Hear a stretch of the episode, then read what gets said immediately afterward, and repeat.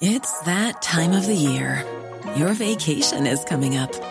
You can already hear the beach waves, feel the warm breeze, relax, and think about work.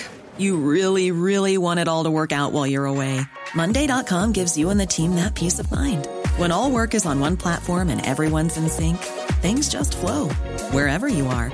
Tap the banner to go to Monday.com.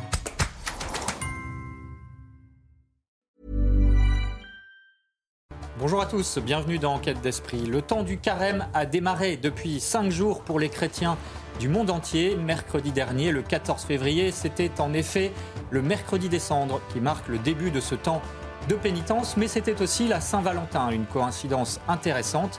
Mais qui sait que Saint Valentin, avant d'être le patron des amoureux, est d'abord un martyr chrétien des premiers siècles Le carême serait-il donc une forme de martyr volontaire de chrétiens un peu masochiste. Quel est donc le sens de ces privations et de ces efforts? Y aurait-il en creux la demande d'un réveil spirituel et aussi surtout d'une forme de cœur à cœur avec Dieu? Disons le mot d'amour. On, rejoindrait ainsi notre Saint-Valentin. Pour parler tout cela, de tout cela, du sens du carême, bonjour Véronique Jacquier. Bonjour Émeric, bonjour à tous. Bonjour. Et nous sommes donc avec trois invités aujourd'hui. Alors, dont Louis-Hervé Guigny, qui vient d'écrire un ouvrage sur le combat spirituel, le père Max Huot de Longchamp, Carême pour les cancres, c'est l'un de ses ouvrages, et puis Marie Fournet, comédienne et metteur en scène d'une pièce qui évoque les sept péchés capitaux. Et tout cela, c'est en partenariat avec l'hebdomadaire France catholique. Tout de suite, on passe aux infos religieuses de la semaine. Somaya Labidi.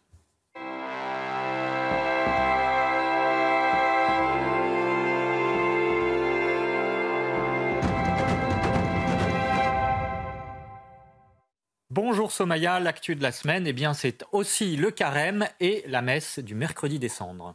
Euh, bonjour Émeric, bonjour à tous. Absolument, en temps de pénitence et de jeûne à l'approche de la fête de Pâques, euh, qui débute donc, comme vous l'avez dit, par la messe des cendres, une célébration que nous avons suivie à Notre-Dame d'Auteuil à Paris. Récit d'Éloi Rochebrune. Amen, je vous le déclare. Ce mercredi à Notre-Dame d'Auteuil, l'église est pleine pour la messe des cendres qui marque l'entrée en carême. Les prêtres inscrivent sur le front de chaque fidèle une croix de cendres un symbole fort qui rappelle aux chrétiens leur fragilité et leur pauvreté face au péché. En fait, nous mettons en correspondance notre condition humaine avec euh, cette euh, fragilité que les cendres représentent et l'espérance que la croix du Christ, la résurrection du Christ, insuffle dans notre foi, que euh, Dieu n'est pas l'être humain uniquement dans le cycle de la nature, mais qu'il veut lui donner un surplus de vie, si vous voulez, ou lui faire participer à sa propre vie. Pendant 40 jours, les fidèles choisissent des axes d'effort pas seulement un défi pour la volonté, mais aussi une démarche spirituelle. Ça me réjouit euh, de, participer. Pour moi, c'est une participation à la souffrance du Christ et ça fortifie ma foi. Pour moi, c'est pour me libérer de choses qui m'encombrent et m'ouvrir à quelque chose de plus grand que moi. C'est un moment de, de conversion, de pénitence, de discernement dans l'amour de Dieu et de son prochain. Voilà, en se décentrant un peu de soi. Une étape de purification pour les chrétiens avant Pâques, leur plus grande fête, la résurrection de Jésus. Le torchon brûle entre le Vatican et Israël après les déclarations du cardinal Parolin. Le prélat a qualifié le droit de défense d'Israël de disproportionné, euh, prenant l'exemple des 30 000 morts du côté des civils gazaouis, une position qui a suscité euh, l'indignation de l'État israélien qui l'a qualifié de déclaration déplorable. Le Saint-Siège a de son côté rappelé sa position officielle. Il condamne l'attaque du Hamas et dénonce toute manifestation d'antisémitisme. Le nouveau président argentin Javier Milei s'est entretenu avec le pape François en début de semaine, une rencontre cordiale après quelques tensions au lendemain de la, canonisation de Mama Antoula, première sainte d'Argentine. Clotilde Paillet.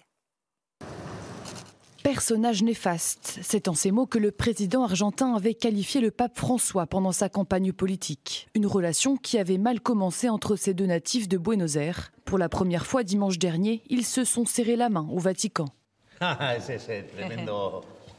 Des tensions qui semblent avoir été oubliées. Les deux hommes sont apparus tout sourire lors de la messe pour la canonisation de la première sainte argentine, une religieuse et missionnaire du XVIIIe siècle. Prions aujourd'hui Maria Antonia, Santa Maria Antonia de San José, pour qu'elle nous aide beaucoup. Que le Seigneur nous bénisse tous. Le sujet d'une prochaine venue du pape François dans son pays d'origine a été abordé. Javier Milei l'avait déjà invité à venir il y a un mois. Le Saint-Père n'est pas retourné en Argentine depuis son élection en 2013.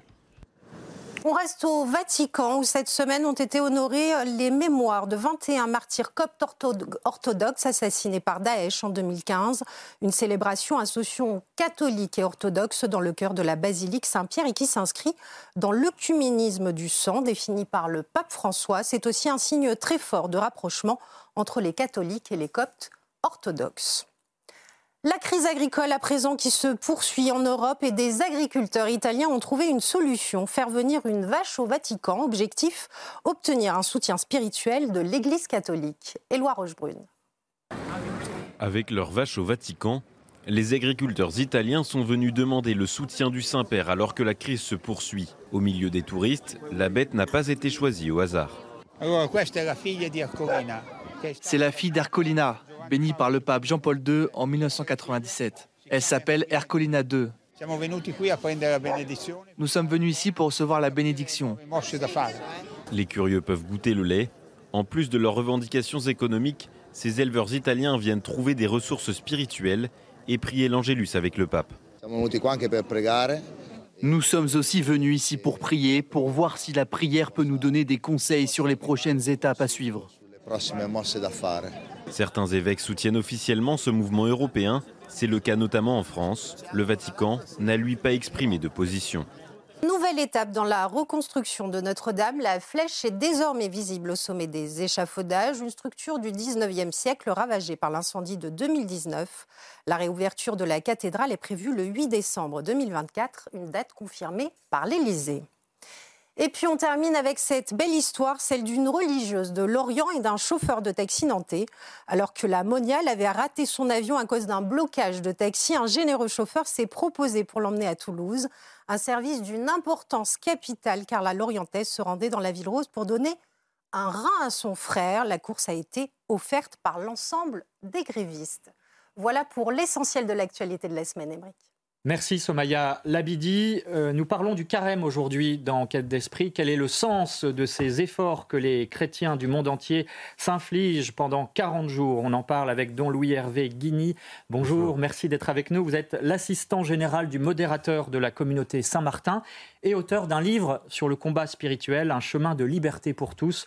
Le combat spirituel, c'est publié chez MAM. Vous nous direz en quelque sorte euh, en quoi le carême peut être considéré justement comme un temps privilégié pour ce combat. Et puis avec nous également le père Max Huot de Longchamp. Bonjour mon père. Bonjour. Merci d'être avec nous. Vous êtes le fondateur du centre Saint-Jean de la Croix, un centre spirituel, auteur de livrets eux aussi spirituels, dont celui sur le carême pour les cancres. C'est un beau nom pour notre émission à l'école des saints, voilà, euh, qui place aussi euh, le niveau à bon niveau justement euh, aux éditions Centre Saint-Jean de la Croix. Et puis Marie Fournet est avec nous. Bonjour. Bonjour. Vous êtes comédienne, metteur en scène. vous avez une pièce à l'affiche dont vous êtes la co-auteur pour la compagnie Rostand, l'Hôtel des Sept. Il s'agit des sept péchés capitaux, des sept tentations donc qui nous guettent et c'est un des succès du festival Off à Avignon 2023. Vous nous en parlerez. Et puis bien sûr Véronique, Véronique Jacquet qui nous parle parlera de l'histoire du carême depuis les premiers siècles. Ce sera, euh, vous le verrez, passionnant. Alors, euh, ce jour du euh, mercredi des cendres qui marque l'entrée en carême, c'était mercredi dernier, donc il y a cinq jours. 40 jours pour se préparer à Pâques, mais qu'est-ce que le carême et qu'est-ce qu'il n'est pas, justement, puisque dans les médias, eh bien, il est souvent d'usage de souhaiter un bon ramadan aux musulmans quand les catholiques restent la plupart du temps dans l'ombre au moment du carême. Faut-il s'en désoler? C'est en tout cas un signe des temps. Mais quelle est la différence entre les deux? Nous avons posé la question à Annie Laurent. Écoutez, elle est spécialiste de l'islam.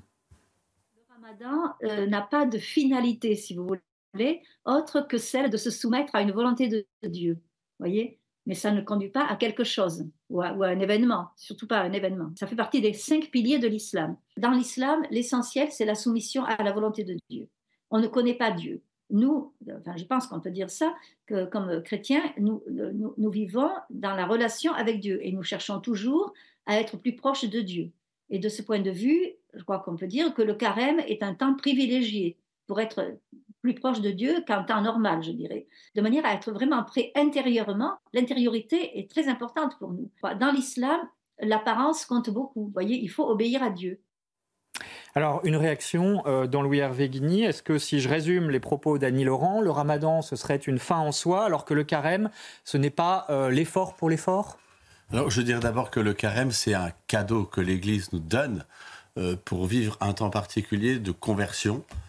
c'est vrai que quand on pense au carême, on pense d'abord aux efforts, à la pénitence, mais c'est d'abord un temps où on va se rassembler, on va revenir à l'essentiel de notre vie chrétienne et effectivement, la finalité, c'est Pâques. En fait, le temps du carême, c'est se préparer à célébrer la vigile pascale, c'est-à-dire à célébrer le fait que nous avons été sauvés par le Seigneur et dans le Seigneur. Et donc, le carême, c'est ce temps de préparation. Père Max de Longchamp, euh, est-ce qu'on peut dire que le carême aussi, c'est une démarche qui est plus personnelle que communautaire, contrairement peut-être à ce qui se passe pour le ramadan? Euh, je ne sais pas ce qui se passe pour le ramadan, mais à coup sûr, euh, c'est une démarche, euh, puisqu'il s'agit de retrouver Pâques, et en retrouvant Pâques, de retrouver le baptême, où tout se joue dans la relation personnelle avec la personne du Christ. Et la liturgie du mercredi décembre, dit à trois reprises, Jésus dit, quand tu jeûnes, ferme ta porte. Autrement dit, ça regarde ton Père et toi-même. Quand tu pries, ferme ta porte.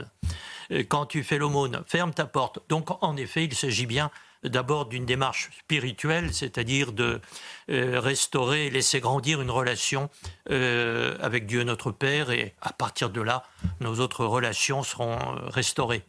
Véronique Jacquier. Mais comment comprendre cette idée de fermer la porte? Est-ce que ça veut dire un appel à l'intériorité ou est-ce que ça veut dire au contraire que ça doit rester quelque part secret, donc dans une relation personnelle avec Dieu? Pourquoi est-ce qu'on n'a pas le droit de l'afficher finalement qu'on fait carême? Alors, ce n'est pas une question de droit, pas avoir le droit. Euh, l'évangile continue, Jésus dit, ton Père est là dans le secret. Et lui, il sait. Autrement dit, c'est pas contre je sais pas quoi, où il faut pas se montrer. Euh, euh, des fois ça se voit, des fois ça se voit pas. mais le point décisif, c'est ton Père est là, et maintenant tu vas prendre le temps de t'occuper de, de vivre, mener vie commune avec lui, puisque c'est ça le sens du baptême c'est ce qui a commencé pour toi à ton baptême, c'est ce qui va commencer pour ceux qui seront baptisés normalement dans la veillée pascale. Oui, je pense qu'il faut bien comprendre en fait que euh, si Jésus dit ça, enfin dans l'Évangile, c'est pour nous inviter euh, d'une certaine manière à une démarche qui n'est pas hypocrite. C'est pas pour les autres qu'on le fait, mais c'est avec les autres qu'on va le faire. Donc il y a le côté cache-toi, c'est-à-dire ne le fais pas pour les autres, donc ne sois pas hypocrite, Jésus le dit, mais ça n'empêche que c'est quand même une, démarche proprement communautaire. D'ailleurs, dans toutes les églises, les vendredis, il y a des chemins de croix. Le vendredi saint, il y a des chemins de croix qui est une dimension publique. Donc il y a quand même un caractère public à ce temps de carême pour aussi montrer que la foi, elle a une dimension collective. Euh, L'Église, c'est toujours je crois, nous croyons. Donc il faut toujours tenir les deux, la dimension personnelle et communautaire en même temps. Marie Fournet, comment vous le vivez donc Parce que vous êtes donc metteur en scène, on parlera de votre pièce tout à l'heure, mais vous êtes aussi catholique et vous l'assumez euh, pleinement, y compris dans votre métier. Euh, cette dimension justement euh, publique du carême, on voit que, euh, notamment dans le monde anglo-saxon, euh, ça revient, cette idée de euh, se prendre en photo avec la croix des cendres du mercredi des cendres sur le front, y compris à la télévision, etc. on a un article du Catholic News Agency qui montre cela récemment. Et, donc, vous, comment est-ce que vous l'avez vécu ce mercredi des cendres et comment vous vivez de manière générale le carême? Est-ce qu'effectivement, c'est quelque chose, une dimension que vous vivez plutôt de manière secrète ou vous n'hésitez pas à l'afficher alors moi, le carême, c'est vraiment un moment où on essaie de se rapprocher de Dieu, un moment où on va, faire des efforts par rapport euh, à nos péchés et euh, où on se rend compte qu'on n'est pas euh, ancré dans nos mauvaises habitudes, qu'on peut s'en libérer. Et c'est justement le cœur du message de la pièce, de se dire que on peut surmonter nos péchés et ce grâce à l'amour qu'on a pour les autres et pour Dieu. Et c'est de cette façon aussi qu'on voit que quand on en parle avec les autres, euh, sur les, quand on discute des efforts qu'on fait euh, au, quotidien, que c'est aussi euh, une notion qui peut parler à tout le monde, puisqu'on se rend compte qu'on a tous été plus ou moins orgueilleux, colériques ou gourmands. Véronique Jacquier. dans Louis Hervé Guigny, qu'est-ce que c'est le péché et qu'est-ce que ça veut dire faire pénitence? Alors, avant de dire qu'est-ce que le péché, j'ai envie de dire qu'est-ce que la liberté et la grâce. C'est-à-dire que l'homme a été créé à l'image de Dieu pour le bien, et ça, ça reste et que oui, euh, d'une certaine manière, le péché ne définit pas notre nature. Euh, il, appartient ensuite à notre existence. Le péché, c'est de manquer sa cible. En hébreu, on dit, c'est-à-dire on rate l'objectif. Et donc, en fait, on s'est détourné. Mais il faut rappeler qu'il y a fondamentalement un désir bon en nous, vers le bien, Et le temps du carême, c'est Saint Paul qui le dit, le bien que je voudrais faire, je ne le fais pas, et le mal que je ne voudrais pas faire, je le fais. Et donc le temps du carême, c'est se dire, bon, je me remets dans l'axe, et donc effectivement, je peux voir positivement comme un déploiement de la vie de la grâce en moi, et pour cela, il va falloir que je me batte. C'est-à-dire effectivement que je lutte contre ce qui en moi était vicié, détourné de l'objectif fondamental. Donc c'est important de comprendre que le péché, c'est pas d'abord le fait de désobéir à une loi. Le péché, c'est rater sa cible, c'est-à-dire ne pas être ou faire ce que je dois devenir. C'est pas d'abord une morale, c'est un peu ça que. C'est pas d'abord une morale. La morale va venir exprimer quelque chose, euh, parce qu'on l'a trop souvent vu. On est dans une morale du bonheur, une morale du salut, et, pas dans une morale euh, de l'obligation. Et donc ça, c'est important de comprendre que c'est d'abord quelque chose de positif dont on doit se libérer. Donc le carême, c'est un temps de libération, de délivrance, de guérison. Effectivement, en se battant, et effectivement contre les péchés euh, capitaux en nous, contre les vices. Alors on va voir comment, mais euh, juste avant, je voudrais qu'on regarde quand même ce qu'est euh, le béaba de ce que l'Église demande pour ce temps du carême, hein, qui je le rappelle dure 40 jours. il y a, en fait, ce sont des prescriptions qui sont assez légères, somme toute. Hein.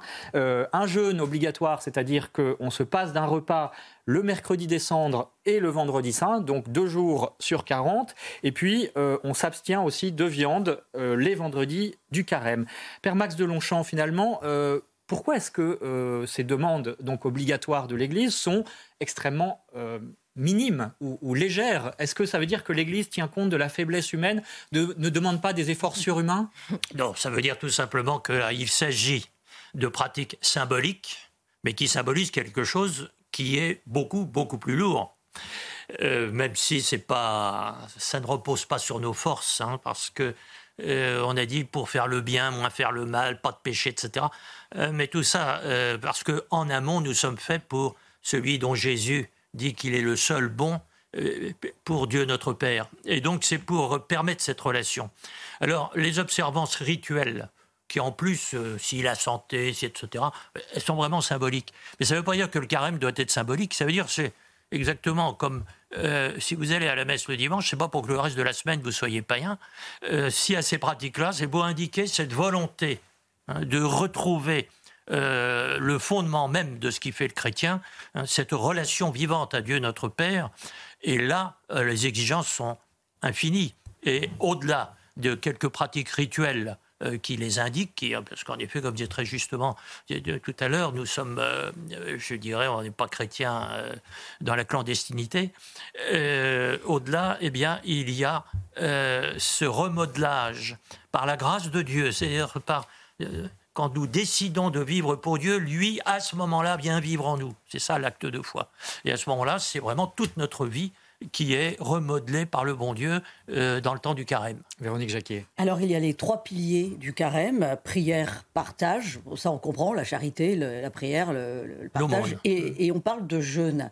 Comment faire le distinguo avec ce jeûne qui est très à la mode le jeûne thérapeutique, le fait de se purifier, euh, enfin, voilà, que dit l'Église là-dessus? Et comment ça nous aide à aller vers Dieu? Alors moi, je veux bien parler du jeûne, mais avant, je vais reparler d'une chose. Euh, parce que quand on parle du combat, euh, il faut comprendre que le combat, si Jésus utilise l'image du combat spirituel, Saint Paul l'utilise. Pourquoi? Parce qu'il nous dit, si on prend le langage militaire, avant de prendre des moyens, c'est ce qu'on appelle la tactique, il faut avoir une vision, une stratégie. Donc c'est quand même d'abord ça, c'est-à-dire c'est quoi la finalité du carême?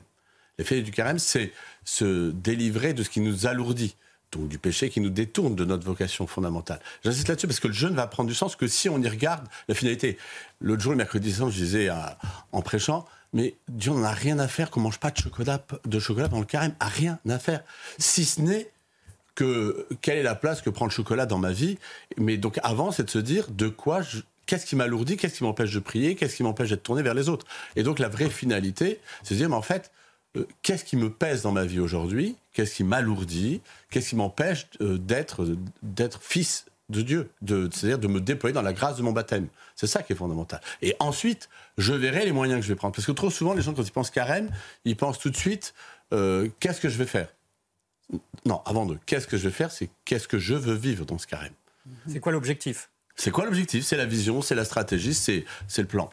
Marie Fournet, juste un mot avant euh, la pub. Euh, vous, euh, sans trahir de secret, bien sûr, mais ces prescriptions de l'Église, si légères soient-elles, elles sont importantes pour vous? Vous les appliquez? Oui, alors ces prescriptions, elles sont très importantes pour moi. Et euh, ce qui me semble surtout important, c'est ce que vous disiez, c'est ce moment de remise en question, c'est essayer d'identifier euh, ce qu'est un péché, qu'est-ce que, qu'est-ce que je fais mal euh, au quotidien, puisque souvent aussi, surtout dans cette société où on prône le relativisme, à chacun, à chacun sa vérité, parfois on ne se rend même pas compte de ce qu'est un péché. Et une des forces, en tout cas, de, cette pièce, c'est de montrer, grâce à des scènes de la vie. L'Hôtel des Sept. L'Hôtel des Sept, donc qui est une pièce que j'ai euh, mise en scène, coécrite avec Marie-Gabrielle Pellissier du Rosas et dans laquelle je joue, qui est une création originale autour des sept péchés capitaux. On va en reparler tout à l'heure. Oui. Euh, on montre vraiment des scènes de la vie quotidienne auxquelles on peut facilement s'identifier. Et justement, euh, des personnes non croyantes parfois en sortent et, se disent Ah oui, c'est effectivement un péché. Et c'est ce qui permet de les interroger sur leur propre vie intérieure. Voilà, et cela, euh, eh bien, euh, c'est peut-être justement le combat à mener pendant le carême. En quoi est-ce que le carême est un combat spirituel? Vous restez avec nous, on en parle tout de suite après la pub.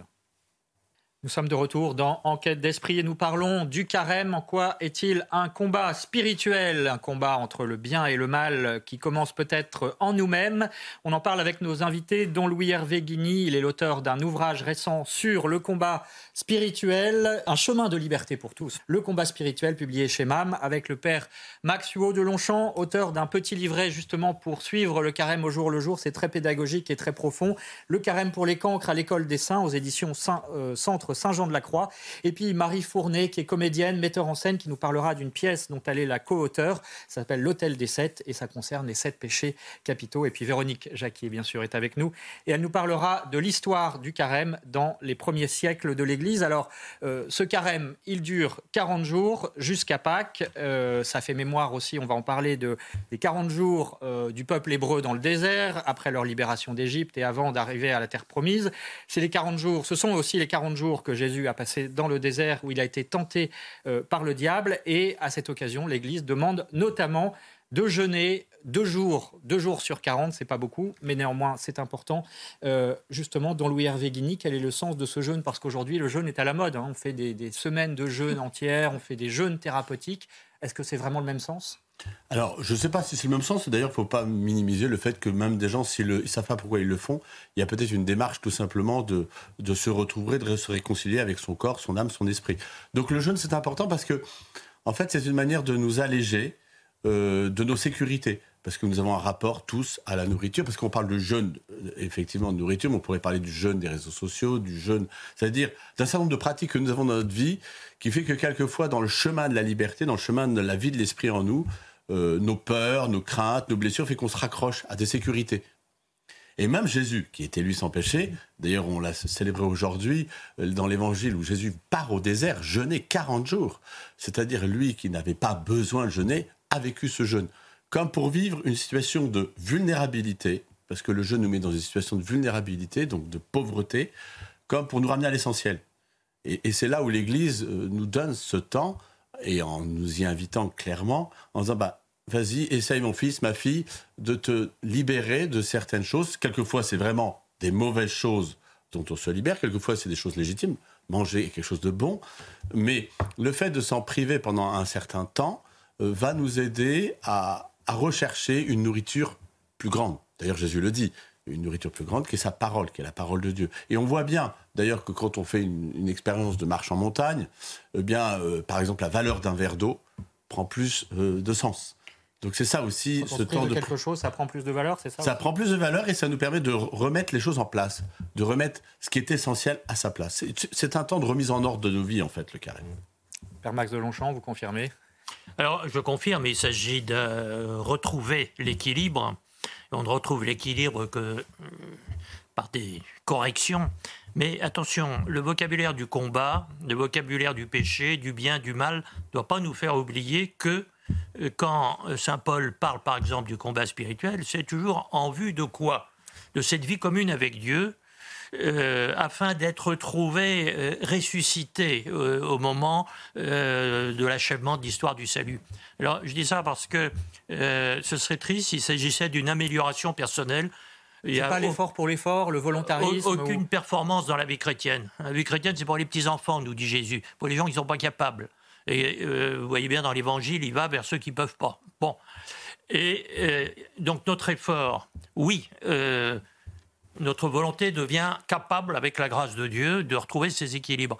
Mais ce qui dépend de nous, et ce qui forme l'acte de foi, ce qui fait de nous un chrétien, c'est l'adhésion inconditionnelle et donc par amour à la personne même de Jésus et en Jésus à Dieu notre Père. Voilà, pour que euh, il ne s'agit pas de 40 jours de morale, il s'agit de 40 jours de cultiver ce qu'il y a de plus profond en nous, hein, cette vocation, cet appel de Dieu hein, qui veut mener vie commune avec nous.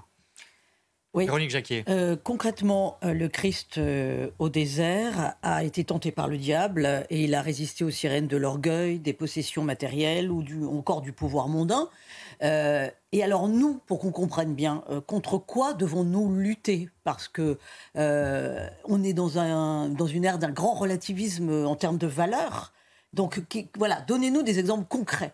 Qu'est-ce qui fait qu'aujourd'hui, il est urgent de lutter pour s'alléger et retrouver une vie en Dieu? Bah, par Il y a évidemment l'orgueil et les tentations du monde, les mondanités, mais encore dans notre quotidien. Bah, notre quotidien, par exemple, j'aborde dans mon livre un chapitre, chapitre qui s'appelle Le combat des pensées. Je m'aperçois que beaucoup de gens vivent euh, dans leurs pensées, dans, ce que j'appelle le mental. Parce qu'il y a une espèce de fuite du réel, une fuite de la vie, parce qu'elle est difficile à certains moments. Donc beaucoup de gens partent dans leurs pensées et vivent là-haut. Et puis l'alimentent par, par les réseaux sociaux, par un certain nombre de choses. Donc, par exemple, concrètement, c'est dire, il faut que je revienne à quelque chose de beaucoup plus simple dans ma vie, de concret, euh, c'est-à-dire au réel de la vie. Parce qu'en fait, je m'aperçois aujourd'hui que beaucoup de gens fuient leur vie parce qu'ils ont souffert, parce qu'ils ne veulent plus souffrir. Donc chacun trouve des moyens de se sécuriser. Et donc euh, cette libération auquel le Seigneur nous appelle, c'est justement, par exemple, dans le cadre du combat des pensées, de se dire, bon allez, de ne pas s'associer à ces pensées, mais de s'en libérer. Et là, par exemple, l'écoute de la parole de Dieu va nous aider justement à reprendre, à nous ouvrir des portes qui étaient fermées. Vous voyez, euh, je vais vous donner un deuxième exemple. La jalousie comparaison beaucoup de gens se comparent. Beaucoup de gens sont jaloux. Voilà, c'est pas grave, c'est un fait. On va pas. Mais ça peut ça peut alourdir la vie des gens et les empêcher d'être heureux parce qu'ils ne voient plus ce qu'ils ont, leur relation à Dieu. Ils se sont coupés de leur relation à Dieu parce qu'ils sont tellement concentrés sur sur ça que ce péché, les péché capital justement, qui vient qui vient les alourdir. Eh bien, se dire bon, pourquoi je suis jaloux? Pourquoi je me compare? De quoi il faut que je me sépare pour arrêter de nourrir, d'alimenter cette jalousie comparaison, va redonner du souffle et va faire que je vais rétablir des relations, par exemple, que j'avais coupées parce que j'étais rongé par un mal intérieur. Alors justement, on, va s'intéresser à la pièce euh, que vous avez euh, réalisée, on peut dire, euh, mis en scène plus exactement, Marie Fournet. Ça s'appelle L'Hôtel des Sept et ce sont les sept péchés capitaux. Alors on rappellera juste après quels sont ces, sept péchés capitaux quand même, hein, c'est important pour ceux qui nous écoutent. Mais regardez d'abord, Éloi Rochebrune s'est rendu à une des représentations.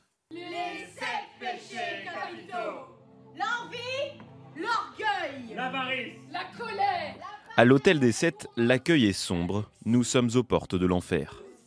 les maîtres d'hôtel, gardiens de ce lieu. Au rythme de cette scénette, la comédie confronte le spectateur à son propre péché, une sensibilisation aux sept péchés capitaux, comme la paresse, mise en scène dans un cadre professionnel.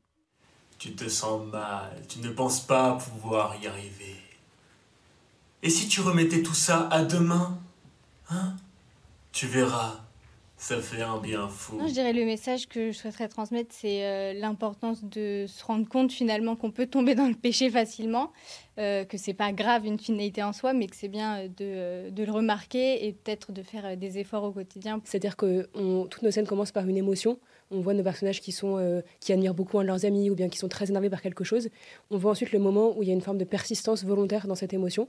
Et on essaye à chaque fois de montrer aussi comment est-ce qu'on peut rebrousser chemin, comment on peut essayer de, de revenir en arrière. Autre péché, la luxure, tournée en ridicule dans cette scène d'orgie. L'homme au milieu de ces femmes plonge peu à peu jusqu'à sombrer dans une profonde solitude. Corps, objet, désir Corps, objet, désir désir C'est quelque chose d'abstrait, mais qui, euh, chez l'humain, se, se, caractérise plus par. Enfin, en tout cas, moi, c'est comme ça que je le vois, par l'émotion. Qui lui donne envie, une envie charnelle de, de toutes les filles qu'il a, qui voit autour de lui. Mais c'est surtout parce que euh, c'est celui qui me fait un peu plus euh, rigoler quand, je le, quand je le joue, parce que c'est très. C'est très grandiloquent en fait. L'Hôtel des Sept est joué actuellement à Paris au théâtre Saint-Michel. En plein carême, c'est l'occasion de faire un travail sur soi, car malheureusement, vous pourriez peut-être vous reconnaître dans l'un de ces sept péchés capitaux.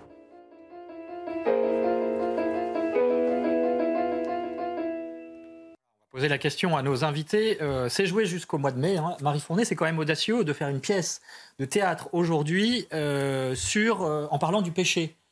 c'est quand même pas, pas banal. Oui, en effet, c'était un, pari pour moi, notamment lorsqu'on l'a emmené à Avignon, puisque c'est un lieu disparu. Elle, elle, a été remarquée, C'est ça, tout à fait. bigarré, c'est une notion quand même religieuse dans, dans, dans, un univers avec beaucoup de spectateurs qui sont non-croyants. Et ce qui était vraiment touchant, c'est de voir justement à quel point ils arrivaient à s'identifier. Et ils nous expliquaient qu'on pouvait voir de façon très concrète les conséquences du, péché, que sont notamment euh, la haine, le mensonge, le désespoir, la solitude, et comment on pouvait euh, s'en défaire, notamment grâce euh, à l'amour des autres, à l'amour de Dieu, et aussi au pardon. On a des scènes qui vraiment consacrent des moments de, de silence euh, qui permettent la remise en question et puis des moments où, où on se pardonne les uns les autres. Les réactions euh, sont plutôt euh, favorables, positives Oui, les réactions sont très favorables. Et puis c'est aussi une comédie, donc on, donne une grande place à l'humour et on montre aussi comment l'humour peut corriger les mœurs. C'est le fameux Kestigat ridendo mores de Molière. Et avec l'idée donc qu'en riant de nos péchés, on pourra peut-être les surmonter. Alors il y a une question qui se pose dans Louis Hervé c'est aussi euh, quelle différence euh, faut-il faire entre d'un côté euh, la tentation, les blessures qui peuvent être psychologiques et le péché, parce qu'aujourd'hui tout cela dans l'esprit de nos contemporains c'est un peu confus. De fait, c'est vrai que c'est important de distinguer, et c'est là où l'analyse de ce que nous sommes en train de vivre, entre par exemple une épreuve et une tentation. par exemple, quelqu'un m'a fait du mal. Donc je suis blessé, c'est une épreuve, c'est un fait objectif. Et après, c'est comment je vais traverser cette épreuve. L'enjeu va être là de ma liberté, c'est comment je vais traverser cette épreuve. Et tout l'objectif, c'est si je suis dans l'ordre de la vertu, justement, euh, j'ai acquis une certaine habitude de, pardonner, d'être dans la justice, j'ai plus de disposition, de force en moi pour justement euh, traverser cette épreuve et ne pas me laisser ronger par euh, cette haine qui peut s'installer, ce désespoir. Voilà. Je prendrai un autre exemple aussi, celui de la, de la maladie. La maladie, c'est quelque chose de difficile. Et on voit bien que dans la vie, il y a des gens qui traversent les maladies avec le Seigneur, dans le Seigneur, et d'autres, bien qui euh, s'arrêtent ou qui se laissent enfermer dans, leur, dans le désespoir. Donc c'est la différence, c'est Jésus le montre, lui, il était éprouvé au désert, comme on le fait aujourd'hui, et il n'est pas rentré dans la tentation.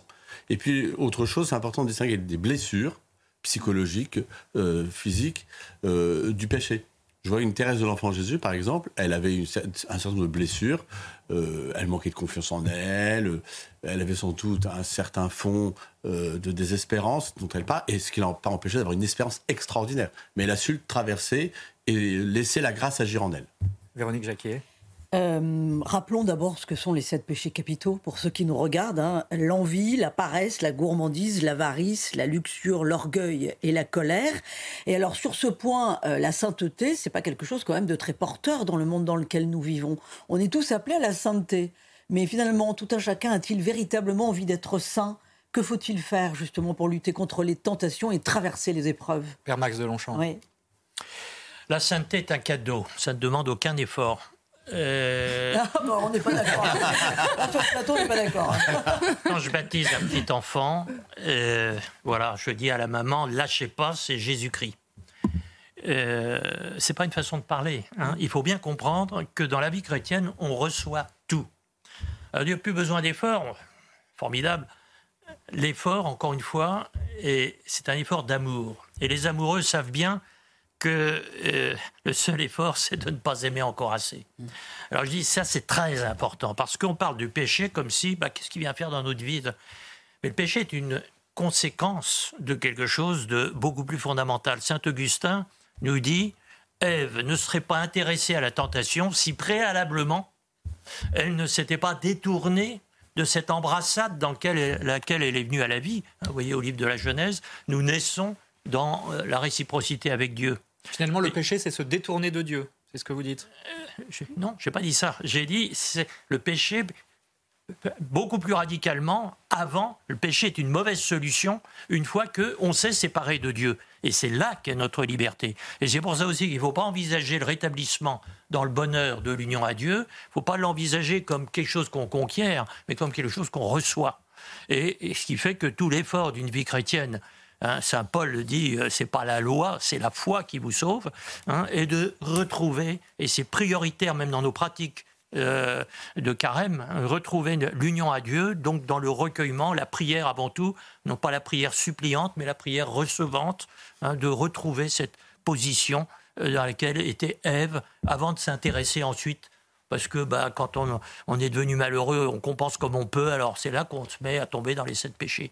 Mais euh, je veux dire quelque chose de beaucoup plus fondamental, nous dit saint Augustin, et c'est essentiel pour comprendre que le point d'équilibre de la vie chrétienne, c'est la foi, c'est-à-dire l'abandon amoureux et ce n'est pas la performance dont on serait éventuellement récompensé ensuite. Vous avez une très belle formule, hein, parce que vous allez chercher effectivement euh, dans les auteurs spirituels euh, les plus profonds euh, dans votre petit livret, hein, le carême pour les camps, vous parlez de jeûne d'amour. Oui. Et ça, c'est très intéressant, je trouve. Don Louis-Hervé Guigny, à quoi ça, cela sert-il finalement de faire des efforts, du coup, si c'est effectivement la foi qui sauve, pendant le carême notamment Oui, je réagissais parce que je suis d'accord avec le Père sur l'insistance sur la finalité et sur le fait que le salut est un don de Dieu et que la foi nous fait recevoir ce don, mais j'inscris quand même parce que c'est une ligne de crête. Bien sûr qu'on ne va pas trouver dans le pélagianisme. D'ailleurs, le pape François dénonce un pélagianisme au sens des forces. Alors, le pélagianisme, en deux mots, Le pélagianisme, c'est je vais me sauver par mes propres forces à force de faire des efforts avec ma volonté. Mais quand même, je préciserai parce que euh, oui, c'est un don de Dieu avec la grâce, mais il y a quand même et la liberté, c'est la grâce et la liberté. Et cette liberté va passer par des efforts, des exercices, bien sûr qui sont subordonnés au don de la grâce. Mais c'est vrai que quelquefois, ou on insiste trop sur le fait que c'est un don, c'est un don de Dieu, donc on se laisse faire, ou on est dans le, dans le volontarisme pélagianiste. Donc c'est vrai que la ligne de crête a trouvé, et c'est vrai que je vois bien que pour les gens, ils sont un peu perdus, parce que quelquefois on insiste beaucoup sur la finalité, sur c'est un don de Dieu, c'est un salut, et puis d'autres fois on insiste trop sur les efforts à faire. Donc c'est vrai que la ligne de crête... Un équilibre, pas facile à trouver. C'est la notion même de vertu, c'est une ligne de crête entre l'excès et les fausses, c'est la notion entre la grâce et la liberté. Mais euh, c'est pour ça d'ailleurs que comme dans le vocabulaire, la notion de combat, j'y reviens parce que elle dit quand même qu'il y a qui dit combat, dit qu'il peut y avoir une victoire, il peut y avoir aussi des défaites. Et lorsqu'on est marqué par un vice, c'est qu'on a perdu une bataille, ce qui ne veut pas dire qu'on n'aura pas à la fin quelque chose à remporter. Alors le père Max de Longchamp, puis Marie Fournet nous dira comment elle vit tout ça. je voudrais, bien entendu, je suis tout à fait d'accord, euh, mais je vous invite à observer une chose. Euh, je pense à un fiancé qui n'arrivait pas à se débarrasser de l'habitude de fumer. Il a essayé, tout, bon, fait des, tout ce qu'il faut, même il fume toujours. Très bien. Puis un jour, je le rencontre, il fume plus. Et euh, je lui dis, bah, bah, c'est bien. Ah c'est qu'elle aime pas ça en parlant de sa fiancée. Autrement dit, par amour, vous serez beaucoup plus performant que par tout effort pour dire je vais m'irriter. Si la fille n'aimait pas, il ne serait pas arrêté de fumer. Hein. Donc, je veux dire, euh, il faut être tout, je suis tout, bien sûr, hein, ce que vous dites là est, deux fois catholique, mais, euh, mais je veux dire, il est très important de voir que le moteur, c'est de retrouver cette bonne, cette unique bonne nouvelle hein, que nous sommes enfants de Dieu. Et quand Jésus dit la vie chrétienne, c'est pour les petits-enfants, il dit pas c'est pour ceux qui ne sont pas capables, mais c'est pour ceux qui, euh, spontanément, vivent dans cette séduction que Dieu exerce sur tout homme venant en ce monde. C'est ça qu'il faut libérer en nous. Et à ce moment-là, tout à fait d'accord avec vous, notre volonté va devenir, sans que ça soit une lutte contre nous-mêmes, au contraire, elle va être dynamisée. Et à ce moment-là, oui, tout à fait d'accord, on, va on va être reconstruit et on va retrouver ce que nous avions perdu dans euh, le drame d'être séparés de Dieu. Dans Louis Hervé. Oui, je voudrais juste préciser, et je suis d'accord avec vous, Thérèse Avila dit la contemplation, c'est le levier de l'action. Donc là où je vous rejoins, et d'ailleurs, on l'a peut-être pas assez dit, mais l'essentiel du carême, c'est comme la prière. C'est-à-dire, parce que je me remets avec mon Père, notre Père qui est aux cieux, c'est-à-dire parce que je me remets dans ma filiation, je me réapproprie davantage je contemple, je retrouve du désir, de la force d'aimer. Et donc, effectivement, après, je vais faire les efforts qui sont comme une conséquence. Là, je vous rejoins complètement. Hmm. Marie Fournet, comment est-ce que vous, vivez cela? Et puis, euh, est-ce que finalement, la bonne nouvelle aussi, euh, c'est qu'on peut se libérer justement euh, de ces tentations, de ces péchés Et c'est un peu le thème aussi de votre pièce? Oui, tout à fait. Je pense que la bonne nouvelle, c'est de se rendre compte que qu'une fois qu'on a fait cette, cette, mise de, cette remise en question, on est capable euh, de tendre vers une conversion moi-même, j'ai rencontré la foi pendant mes années de classe préparatoire à, Louis le Grand, où j'étais logée dans un foyer de sœurs Ursuline. Et c'est une rencontre qui a transformé et, bouleversé ma vie. Et, et, je me suis rendu compte qu'il y avait un certain chemin au bonheur. Et c'est ce qui m'a ensuite conduit d'avoir une certaine lucidité sur mes actions. Et, et c'est vraiment ce chemin de bonheur que j'ai envie de transmettre au sein de la pièce.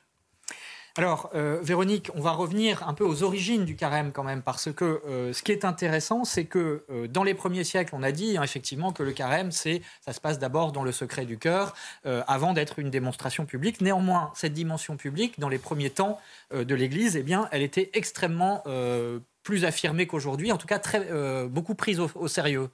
Oui, jusqu'au 5e siècle, le chrétien qui avait commis une faute grave devait en faire l'aveu secret à l'évêque, mais il était mis au rang des pénitents et sa pénitence était publique. La faute restait secrète.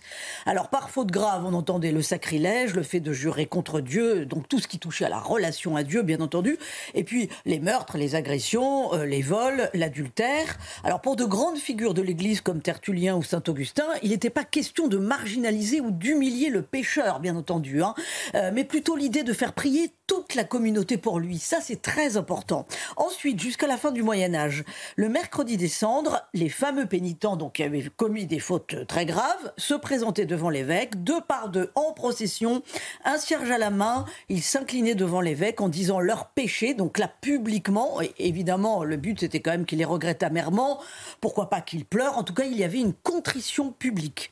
L'évêque les aspergeait d'eau bénite, il les exhortait dans un serment à se repentir, à changer de vie, à ne plus commettre le mal, parce que dans l'idée du carême, il y a aussi quand même cette idée de changer de vie, de repartir pourquoi pas à zéro. Et puis pendant 40 jours, donc pendant les 40 jours du carême, il devait prier, jeûner, faire l'aumône, donc les trois piliers du carême. Pourquoi pas un pèlerinage? Ils étaient mis en quarantaine. C'est de là que vient l'expression être mis en quarantaine. Exclusion de leur famille, exclusion aussi, entre guillemets, de l'Église. Ils n'avaient pas le droit de rentrer dans une Église. Ils étaient écartés de la communion eucharistique, symboliquement, évidemment, pour réparer le mal euh, qu'ils avaient fait.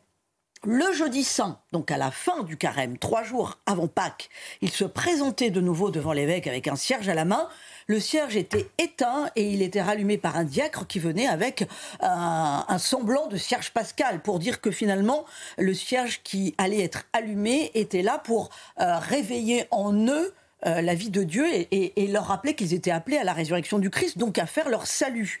Et là, la cérémonie se voulait un renouvellement du baptême. On signifiait aux pénitents qu'ils devaient donc se souvenir de se conduire en enfant de Dieu. Et le message, c'était aussi pour tous ceux qui étaient dans l'assemblée. C'est-à-dire, tous les baptisés dans l'Assemblée qui se savaient forcément pécheurs, la nécessité permanente d'une conversion et d'une pénitence. Alors, tout cela a disparu à la fin du Moyen Âge, au XVIIIe siècle, ça a commencé à être light, passez-moi l'expression, mais euh, il y a encore un semblant de pénitence publique en Corse, à Sartène notamment, le vendredi saint, un pénitent qu'on appelle le catenacciu, l'enchaîné, effectue un chemin de croix. Il porte une croix de 37 kilos il a euh, à ses pieds une chaîne de 17 kilos. Seul le curé connaît son identité et les péchés qu'il veut expier. Pour le pénitent, ça s'apparente quand même à une vraie démarche spirituelle parce qu'il rentre au couvent deux jours auparavant pour se préparer et mettre sa vie sous le regard de Dieu. Voilà, et on reparlera de cette euh, tradition euh, corse parce que effectivement, nous vous la ferons vivre sur les antennes du, groupe Canal au moment de la Semaine Sainte. Dont Louis Hervé Guigny, une réaction parce que effectivement cette dimension publique euh, de la pénitence, du carême. Aujourd'hui, elle s'est beaucoup estompée. Vous nous avez dit qu'elle demeurait néanmoins et que c'était important. Et notamment dans votre livre, euh, vous parlez du fait que euh, les, tentations ou le combat spirituel s'exercent aussi sur cette dimension publique de la foi et qu'elle est importante à, en tenir compte. Oui, parce que vous voyez, quand on parle des trois temps du, du carême, la prière, la pénitence et le partage. Et donc dans la notion de partage ou de charité fraternelle, euh, ça nous rappelle à notre vocation, si nous sommes des fils et des filles de Dieu et que nous disons notre Père, c'est donc que ça nous ouvre à une fraternité, euh, dont le pape François insiste beaucoup d'ailleurs. Et donc dans le caractère du carême, euh, il y a une dimension proprement missionnaire et évangélisatrice du carême. C'est-à-dire, moi, dans des gens que je peux accompagner, et dans les, qu'est-ce que je vais faire pendant le carême, il y a cette dimension évangélisatrice directe ou indirecte. Chacun en fonction de là où il vit, de ce qu'il ressent et comment l'Esprit Saint y pousse. Quelquefois, ça va vraiment dire oui, je suis chrétien, et puis d'oser dire, par exemple, que je vais à la messe le dimanche, ou, j'ai entendu dire, par exemple, que le mercredi saint, il y avait eu beaucoup plus de monde aux messes cette année que les années précédentes. Donc j'ai entendu beaucoup ça. Et que cette année, il va avoir. Comment vous l'expliquez Eh ben, je pense que beaucoup reviennent. Peut-être qu'il y a une soif spirituelle, un besoin spirituel qu'on retrouve chez beaucoup de gens de tout âge d'ailleurs c'est aussi le fait qu'il y ait beaucoup plus de catéchumènes. Je pense qu'on va le dire bientôt. Que... Catéchumènes, c'est ceux qui sont baptisés. Les catéchumènes, c'est ceux qui seront baptisés le jour de Pâques, ceux qui préparent au baptême. Il n'y en a jamais eu autant. Et partout en France, c'est impressionnant ça. Donc il y a un réveil spirituel. Je pense, je pense parce qu'au fond, euh, devant peut-être le matérialisme, l'homme cherchant et en quête de spiritualité retrouve quelque chose. Et là, je reviens à ce que disait le Père Max, si on retrouve l'essentiel de notre religion, qui est quand même une religion d'amour et de charité, et que Dieu est là pour nous nourrir et pour nous délivrer et nous libérer, je pense que ça c'est plus attirant que de voir euh, l'Église comme une Église de la morale Des phases de, de la loi. Exactement. Le coup. non, et donc c'est vrai que ce caractère, je dirais, public de la pénitence, ça, serait à un moment donné une autre discussion, mais il y a aussi une évolution spirituelle qui fait qu'on a regardé les choses de manière euh, plus forte et symboliquement. Là où peut-être qu'à certains moments, on avait besoin de plus de marquer les choses et les signifier. Et si l'Église a évolué, euh, de cette manière-là, je pense que c'est parce qu'il y a aussi une évolution spirituelle, une compréhension aussi du caractère personnel. Il n'y avait pas la pratique de la confession autrefois. Hein. Donc c'est aussi pour ça qu'il y avait ces dimensions publiques, il y a quelque chose de plus intime. Mais ça marquait aussi l'enjeu euh, de manière très forte euh, que constituait effectivement la conversion et, le baptême. Mais ce qui n'empêche que beaucoup de gens font encore des, pénitences, je dirais pas publiques, mais ou de faire un pèlerinage, ou, d'ailleurs quand de recommander, et d'ailleurs le temps du carême, euh, va marquer. Et les gens disent tiens, pourquoi tu sors pas vendredi soir ou samedi soir? Parce que je, fais le carême. Donc il y a une manière très discrète et délicate d'exprimer et le, qui doit éveiller les autres. Ah tiens, pourquoi tu fais ça? C'est ça qui est important. Marie Fournet, cette dimension de témoignage, euh, vous, vous en êtes un exemple d'une certaine manière avec votre pièce, puisque là, pour le coup, euh, vous affichez la couleur, je dirais, sur les sept, péchés capitaux, le oui, des sept. Tout à fait. En fait, le but vraiment de, de cette pièce, c'est de transmettre ce message de liberté, qu'on est capable vraiment de, de se sortir de, de ses péchés. Et euh, c'est pour ça aussi que j'ai voulu que toute la mise en scène, elle soit à l'image de cette notion de liberté. Tout le décor est, mobile. On passe vraiment d'un univers à un autre. Et, euh, donc, euh, la distribution aussi, elle est mobile, puisqu'on est quatre comédiens qui jouent une quinzaine de personnages différents. Et donc, cette mobilité dans le décor et dans la distribution aussi accentue cette idée de, liberté, cette idée de, de communion avec Dieu et, et euh, Liberté les autres. de choisir le bien. et Cette capacité à s'élever euh, à, de meilleurs choix. Père Max de Longchamp, je voudrais reprendre une phrase qui est prononcée, une prière qui est prononcée lors de la messe du mercredi décembre, qui marque donc le début du carême. Euh, on parle, on demande, accorde-nous Seigneur, je vais vous lire ça, de savoir commencer saintement par le jeûne, l'entraînement au combat spirituel, donc ce dont nous avons parlé. Mais la suite est intéressante, que nos privations nous rendent plus forts pour lutter contre l'esprit du mal. Alors, J'aimerais euh, avoir votre commentaire là-dessus, parce que finalement, est-ce que euh, l'adversaire, d'une certaine manière, euh, est une personne Ce n'est pas quelque chose d'abstrait, le mal, et, et c'est ce contre quoi nous luttons finalement pendant le carême? Oui, c'est très important. Le combat spirituel, il n'est pas contre quelque chose, comme si euh, nous étions mal construits, avec euh, on ne sait pas quelle tendance perverse, etc. C'est un combat contre quelqu'un. Et il est très important. Euh, le, premier dimanche du carême, on voit Jésus au désert, un interlocuteur. Nous avons un interlocuteur. Et Satan. Il est très. Alors, euh, pour 36 raisons, on oublie les anges, euh, je dirais, dans la vision, y compris chrétienne des choses. Les anges, c'est pas trop bon. Il est essentiel de voir que euh, ce combat spirituel, oui, il a des partenaires et que on n'est pas. sinon, on lutte contre soi-même. Pas du tout. Hein. Nous avons des alliés, des anges bons, et nous avons des anges mauvais alors, il ne faut pas prendre ça comme, je dirais, euh, voilà, des gens qui tirent les ficelles malgré nous, etc. Mais de bien voir que, puisque tout le mystère chrétien est un mystère d'amour, ça met des personnes en présence les unes des autres. Et il ne s'agit pas de redresser des tendances tordues en nous, c'est des conséquences. Et ce n'est pas le plus grave. Mais il s'agit de retrouver, en effet, euh, avec qui nous voulons-nous construire notre vie. Hein. Et c'est comme ça que euh, le baptême, c'est pas pour être quelqu'un de bien, mais pour suivre quelqu'un, Jésus-Christ. Don Louis Hervé Guigny, ce sera peut-être le mot de la fin, il nous reste à peine deux minutes, mais ça peut être décourageant de, de se dire on lutte contre l'esprit du mal parce qu'on est bien démunis dans ce combat. Oui, mais c'est là où notre foi et notre certitude à nous, c'est que le Christ, lui, a déjà remporté la grande victoire. La, la, grande victoire a été remportée par le Christ. Donc ensuite, et c'est ça la bonne nouvelle, donc ensuite, il veut nous que nous vivions avec lui ce combat. Je voudrais citer cette phrase du pape François qui dit La vie chrétienne est un combat permanent, il faut la force et le courage pour résister aux tentations du diable et annoncer l'évangile. On peut reprocher au pape François et aux jésuites depuis des siècles qui ont reconnu cette place du diable et des démons d'avoir été des hommes qui ont aimé le monde, la vie euh, et qui ont fait des choses extraordinaires. Donc parce que quelquefois on se dit oui, alors si on parle du diable, c'est qu'on est négatif, pas du tout. Et il dit cette chose suivante il désigne un être personnel qui nous harcèle. Jésus nous a enseigné à demander tous les jours cette délivrance pour que son pouvoir ne nous domine pas. Et c'est vrai, j'aime bien ce que vous avez rappelé sur l'ange gardien. Euh, je pense qu'il faut prier son ange gardien qui peut nous aider dans le carême à savoir les bons combats à mener, je pense.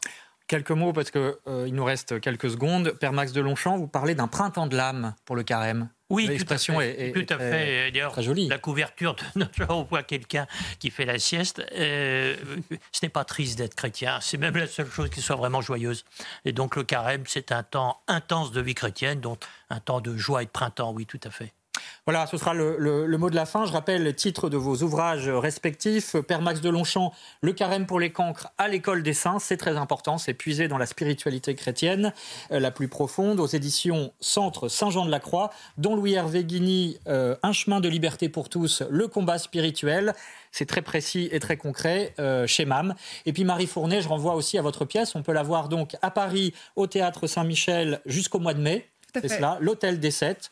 Ça s'affiche euh, voilà, euh, par la compagnie Rostand, dont vous êtes euh, une co-auteur et metteur en scène. Ça parle des sept péchés capitaux. Merci à Véronique Jacquier. que faut-il lire cette semaine dans France catholique? Euh, un grand angle qui est consacré à un artiste exceptionnel, Le Bernin, qui est l'auteur euh, du baldaquin euh, à, dans l'église Saint-Pierre de, de, Rome, au Vatican, bien entendu. l'auteur aussi de la magnifique sculpture que vous voyez qui s'affiche à l'écran. et l'hebdomadaire en profite pour mettre un coup de projecteur sur la reconquête spirituelle liée au baroque en plein XVIe siècle, en pleine réforme protestante. Voilà. une période qui vous est chère, Père Max de Longchamp. Ah bah bien sûr, c'est une renaissance littéraire formidable. Voilà. Euh, merci à Martin Guillard et aux équipes techniques de CNews. Merci à vous d'avoir suivi euh, cette émission. Et puis la semaine prochaine, eh bien, nous changeons complètement de sujet. Euh, nous parlerons de l'Église et de la sacralité de la vie à l'occasion, vous le savez, de ce projet d'inscrire l'avortement dans la Constitution française. Très bonne journée à tous et bien sûr, vous restez à notre écoute.